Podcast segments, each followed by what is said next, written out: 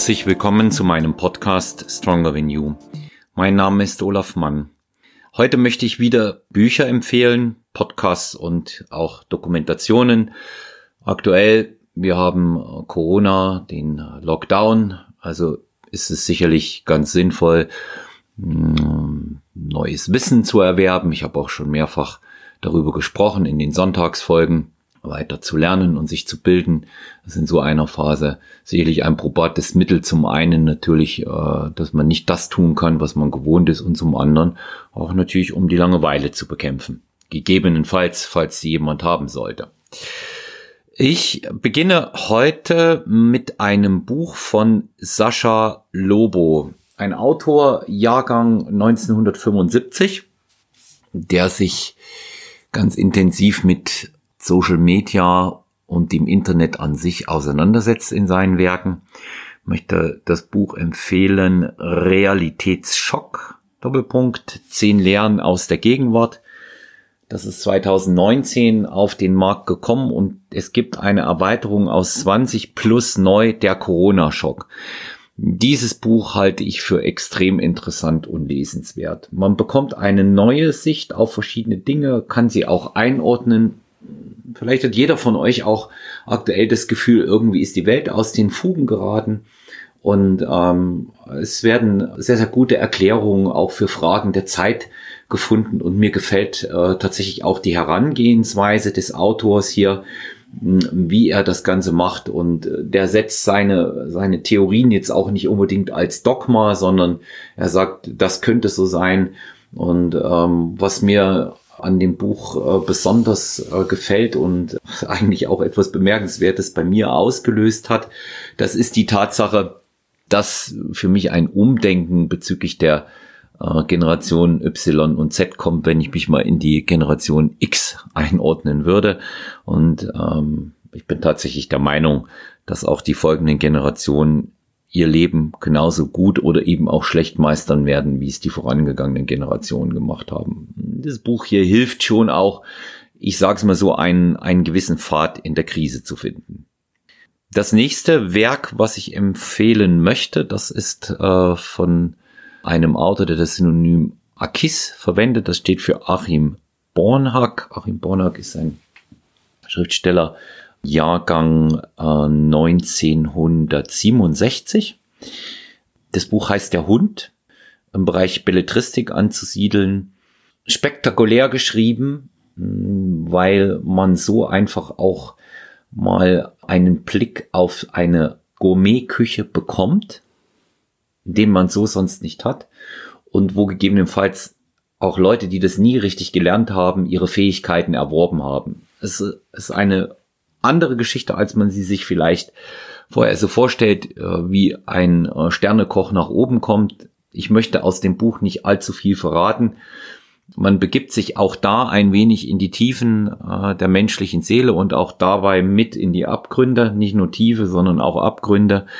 Es ist insofern sehr, sehr lesenswert, weil es gut ausgeht auch. Das gefällt mir sehr, sehr gut. Eine Küchengeschichte sollte sich nicht von dem Titel irritieren lassen. Ich empfehle auch bei Bornhack mal ein bisschen weiter hinter seine Person zu schauen. Er ist ja ähm, nicht nur Autor, sondern auch Regisseur, schreibt Drehbücher, ist Straßenkünstler und Bildhauer. Der hat auch tolle Filme gemacht, tolle Kinofilme. Er war aufgrund seiner ersten Regiearbeit sogar für einen Studenten-Oscar nominiert. Das ist jemand, mit dem man sich also durchaus auch länger beschäftigen kann. Als drittes ähm, möchte ich noch auf, noch einmal auf das Buch von Markus Beuter, Powerlifting, die wichtigsten Trainingssysteme aller Zeiten eingehen. Einfach deshalb, ich hatte das bereits im Oktober empfohlen und auch da zu Ende gelesen. Ich habe aber von dem, ähm, was in dem Buch beschrieben wird und auch von den Trainingssystemen und dem sogenannten Programming selber ungemein profitiert. Speziell auch in den Phasen des äh, Lockdowns. Und ich muss tatsächlich sagen, das Buch zu lesen, um sich neu aufzustellen, Basiswissen zum einen zu erwerben und auch jetzt durch die Zeit noch besser zu kommen, ist sehr, sehr wertvoll. Dazu natürlich, was ich schon einmal auch gesagt hatte, die äh, sehr, sehr launige Beschreibung der einzelnen Personen, die hinter diesen Trainingssystemen stehen und wie sie zu der Entwicklung gekommen sind. Das nochmal kurze Empfehlung. Das sollte bei jedem Kraftsportler im Bücherregal stehen. Dann wiederum ein sehr unterhaltsames Buch von einer japanischen Autorin Banana Yoshimoto. Sie heißt eigentlich Maroko Yoshimoto. Banana ist ihr Künstlername in Japan. Ähm, sie ist ähm, Jahrgang 64 und dieses äh, Buch Kitchen ist, äh, es ist sehr kurz. Ähm, es liest sich sehr, sehr schnell und liest sich sehr gut, aber es ist schon sehr tiefer gehend und man muss einfach auch sagen, wenn man sich mit der Thematik, die auch in ihren Büchern immer wiederkehrend ist, etwas genauer beschäftigt, wird man großen Gefallen finden, weil es auch viele Fragen der Gegenwart ähm, durchaus immer wieder aufwirft und aus ihrer Sicht beantwortet. Wenn man etwas näher darauf eingeht, sie beschäftigt sich auch in diesem Buch wie in fast all ihren Werken unter anderem mit dem Tod als Teil des Lebens und des, des Fortgehens der Menschen ähm, sie wählt da immer so diese japanische Form der Ich-Erzählung, die ist sehr speziell. Daher liest es sich aber auch sehr gut. Banana hat eine äh, sehr offene Darstellung der nicht konventionellen Sexualität gewählt, was für japanische Verhältnisse schon sehr offen ist. Aber kennt ja da diese unterschiedlichen Einteilungen, ja, wenn man sich mal allein mit der Manga-Thematik beschäftigt, und dann kommen eben solche Geschichten auch rein wie übernatürliche Phänomene. Da hat das Ganze etwas schon so einen bisschen spooky Charakter, ohne dass das zu ernst genommen werden sollte. Das will sie auch gar nicht. Sie hat in ihrer Darstellung insgesamt auch speziell in diesem Buch eine sehr starke Nähe zum Shoujo Manga. Wenn sich jemand in dem Bereich auskennt, das ist äh, natürlich ganz bewusst von ihr als Frau so gewählt. Für die, die es nicht wissen, die Shoujo-Mangas, das sind die Comics für die heranwachsenden Mädchen von 6 bis 18. Die Mangas haben in, in Japan eine feste Verankerung in der Populärkultur. Und ähm, das ist nicht einfach nur pornografischen Inhalt, das, das sollte man auf gar keinen Fall so sehen. Da ist auch tatsächlich immer ein sogenannter Lehrhintergrund dabei. Und den finde ich in diesem Buch unter anderem auch sehr, sehr gut betroffen, weil die Protagonistin des Buches auch noch sehr, sehr jung ist ihre Großmutter, ihre Mutter verliert und dann zu einer Familie kommt und äh, zentral in diesem Buch spielt immer wieder eine Rolle die Küche und deswegen hat sie das auch äh, so genannt, äh, Banana Yoshimoto Kitchen. Sehr lesenswert, kriegt von mir fünf von fünf möglichen Punkten. Dann ein Buch, was ich im Moment gerade fertig gelesen habe.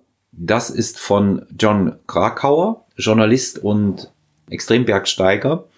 Der hat das Buch in eisigen Höhen geschrieben und darin verarbeitet er die tragischen Ereignisse am Mount Everest im Mai 1996. Einige werden sich vielleicht daran erinnern können, dass es da zu großen Unglücksfällen kam, speziell hm, mit so einer neuseeländischen Expedition, der er sich angeschlossen hat, aber meist sind die Expeditionen auch international. Das Buch ist spannend, das Buch ist extrem authentisch, natürlich aus seiner Sicht sehr subjektiv geschrieben, weshalb es auch im Nachgang zu einigen Kontroversen mit noch Teilnehmern dieser Expedition kam, beziehungsweise mit Teilnehmern anderer Expeditionen, die davor oder danach auf dem Mount Everest in derselben Zeit gegangen sind. Das ist ja dort mittlerweile hm, wie auf einer deutschen Autobahn äh, so bevölkert, wenn die Besteigungszeit ist und eben auch wirklich nur mittelmäßige Alpinisten das auch versuchen, weshalb es zu zahlreichen Todesfällen am Mount Everest besonders aufgrund der Höhenkrankheit kommt. Er ist ja nicht extrem schwer ersteigbar wie andere Berge im Himalaya. John Krakauer in eisigen Höhen ich mochte das Buch auch deshalb, weil eine sehr starke sportliche Komponente mit dabei ist. Einem immer klar wird zu jedem Zeitpunkt, dass das ein Extrembereich auch für die Belastung des menschlichen Organismus darstellt, wenn man in solchen Höhen Bergsteigen geht, Bergklettern geht. Und diese Leistung äh, der Alpinisten kann man gar nicht hoch genug einschätzen. Und das sollte auf gar keinen Fall jemand zu leicht nehmen, so nach dem Motto, gehe ich mal rauf auf dem Mount Everest. Das hört sich zwar toll an, aber so einfach ist es dann am Ende doch wieder nicht. Nicht umsonst passieren eben die von mir genannten Unglücke regelmäßig. Und äh, das Buch schon allein auch, damit einem mal klar wird, was für einem Risiko unterliegt man als Bergsteiger in der Todeszone. möchte ich auch hier fünf von fünf möglichen Punkten geben. Es hat mich sehr gefesselt. Das ist eines der Bücher, die ich in einem Ritt durchgelesen habe. Man muss auch dazu sagen, dass John Krakauer einen sehr guten Schreibstil pflegt, ohne, der, der ist zwar spannend, aber ohne, dass er so effektheischerisch ist, wie es vielleicht viele Amerikaner machen, ist in seinem Fall nicht so. Der hält sich da schon auch authentisch an Fakten, beschreibt da auch einzelne Stationen des Aufstiegs über die verschiedenen Lager in bestimmten Höhen dann auch und da wird einem schon einfach auch noch einmal klar, was geleistet wird. Meine letzte Empfehlung für heute, das ist ein Podcast und zwar von meinem äh, lieben Kollegen Benjamin Brömme, der Meinathlet. Ich habe den Meinathlet schon ein paar Mal erwähnt. Ähm, Benjamin war selbst Gast in meinem Podcast bereits zweimal. Einmal um sich selbst vorzustellen. Er ist ein erfolgreicher ehemaliger Sprinter, hat zur erweiterten deutschen Spitze gehört und er hat wahnsinnig viele Interviewpartner aus dem Bereich der Leichtathletik, der mich persönlich auch interessiert als ganz sportinteressierten Menschen. Also bei mir ist es wirklich sportartenübergreifend, es ist nicht nur Bodybuilding und Kampfsport oder Powerlifting.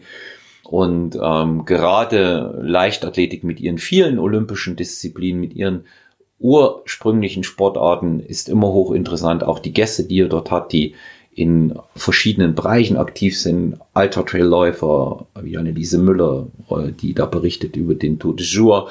Ähm, er hat ähm, Sprinter zu Gast, er hat Mittelstreckenläufer zu Gast, er hat die Athleten aus den technischen Disziplinen wie Speerwerfen zu Gast und er hat natürlich auch immer wieder Gäste, die im Bereich der Medizin aktiv sind, die sich dann unter anderem eben auch mit Sportpsychologie beschäftigen, die sich mit solchen Themen wie für mich sehr hochinteressant Biomechanik beschäftigen. Da kann man in jedem Bereich etwas herunterbrechen und lernen.